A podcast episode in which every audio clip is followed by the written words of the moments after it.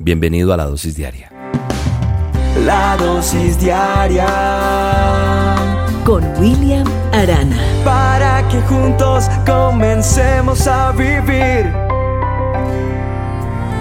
El señor Stanford era aficionado a la casa. A menudo llevaba a Amos, su criado, con él para que le ayudara a coger los patos después de que él los había herido con su escopeta, pues era cazador.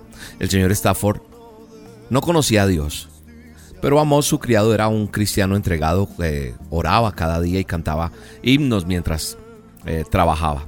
Siempre que tenía la oportunidad, el señor Stanford se burlaba de la fe de su criado, de Amos. Y esa mañana no era la excepción. No sé por qué lees la Biblia y crees toda esa palabrería religiosa, dijo el señor Stanford, mientras flotaban en el, en el bote donde estaban remando, para buscar patos. ¿Qué provecho sacas? No creo en Dios y soy el hombre más rico del condado. Tú, en cambio, eres cristiano y no tienes nada. Es verdad, señor Stanford. Pero tengo a Dios que cuida de mí, respondió Amos. ¿Qué Dios hace eso? dijo el señor Stanford. Amos, su criado, solo sonrió. Y el señor Stanford siguió diciendo, y otra cosa, te, te vives quejando por el modo en que el diablo siempre te pone a prueba. En cambio a mí, nunca me molesta. Explícame eso. Amos, su criado, siguió remando y acercó el bote a la orilla.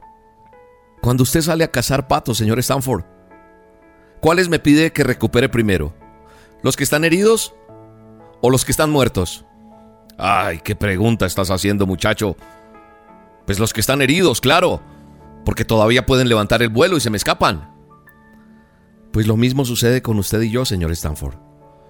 El diablo me persigue porque sabe que yo todavía puedo levantar el vuelo. Pero usted es un pato muerto, señor Stanford ya no tiene que preocuparse por si se va o no.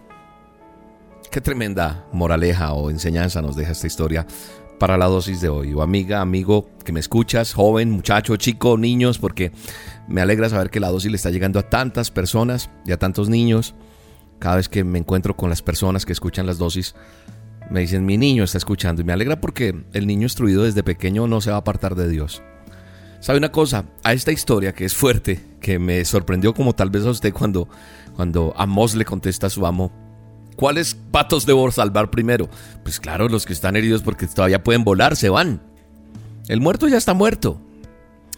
Mirando esto, encuentro un pasaje en la Biblia que siempre me enseña cosas y es lo que quiero transmitirle a los oyentes de las dosis diarias. Es que el Señor se aleja de los malvados, dice la Biblia, pero atiende a la oración de los justos, dice el Proverbios 15:29. El Señor se aleja del que es malvado, pero atiende a la oración de los justos. Ahora la pregunta que te hago en este momento. ¿Tú eres malvado o eres justo? Si tú respondiste que eres justo, ten la plena seguridad que la palabra de Dios se va a cumplir en tu vida. Pero si eres malvado, también se va a cumplir en tu vida. El Señor se aleja del que es malvado pero el Señor cuida a sus hijos. Eso dice su palabra. No hay nada que pueda cambiar eso. Por eso hoy quiero decirte que Dios tiene, tiene un especial cuidado de nosotros. Nadie logra cuidarnos como Dios. Tú puedes comprarte el seguro de vida que quieras, puede ampararte contra todo riesgo, pero como Dios nos puede cuidar nadie. Entonces eso, hoy, viendo este texto y esta historia, me llena de paz, me llena de tranquilidad. La verdad es que Dios toma, toma ese interés por cada uno de sus hijos, por los justos. Él siempre está viendo lo que te sucede. Él te está escuchando. Si a veces dices, pero es que pareciera que no me escuchara, te está dejando como cuando el niño aprende a caminar, que te golpees, que te caigas, pero que te levantes y te vuelvas más fuerte. Por eso su palabra me dice algo hermoso, dice, te haré entender y eso no me lo dice solamente a mí, te lo dice a ti también porque la palabra de Dios es para el que quiera comer de ella. Dice la palabra de Dios, mira lo que dice, dice, te haré entender y te voy a enseñar el camino en que debes andar. Sobre ti fijaré mis ojos. Salmo 32, 8 para hoy. Una promesa bellísima. Te haré entender, ¿sabes? Te dice Dios. Te voy a enseñar el camino. El camino por el cual debes andar. Sobre ti voy a fijar mis ojos, te dice Dios. Su mirada está fija. Ah, pero si me está mirando a mí, ¿no estará mirando allí? No, no, como está hablando William, el de las dosis, entonces Dios está mirando a William y a mí no me mira. Dios es todopoderoso. Él no es humano. Él es el gran Dios todopoderoso, el eterno, el omnipotente, el omnipresente, el omnisciente. Su mirada es fija hacia cada uno de nosotros y no se mueve. Está continuamente atento. ¿Sabes una cosa? No hay nada que logre pasar la mirada del Señor. Él ve todo. Si eres una persona justa, está mirándote. Si eres una persona que no estás haciendo las cosas bien, también te está mirando. Así que hoy podemos confiar que todo lo que nos acontece en nuestras vidas, aun esos detalles pequeños, Él los ve.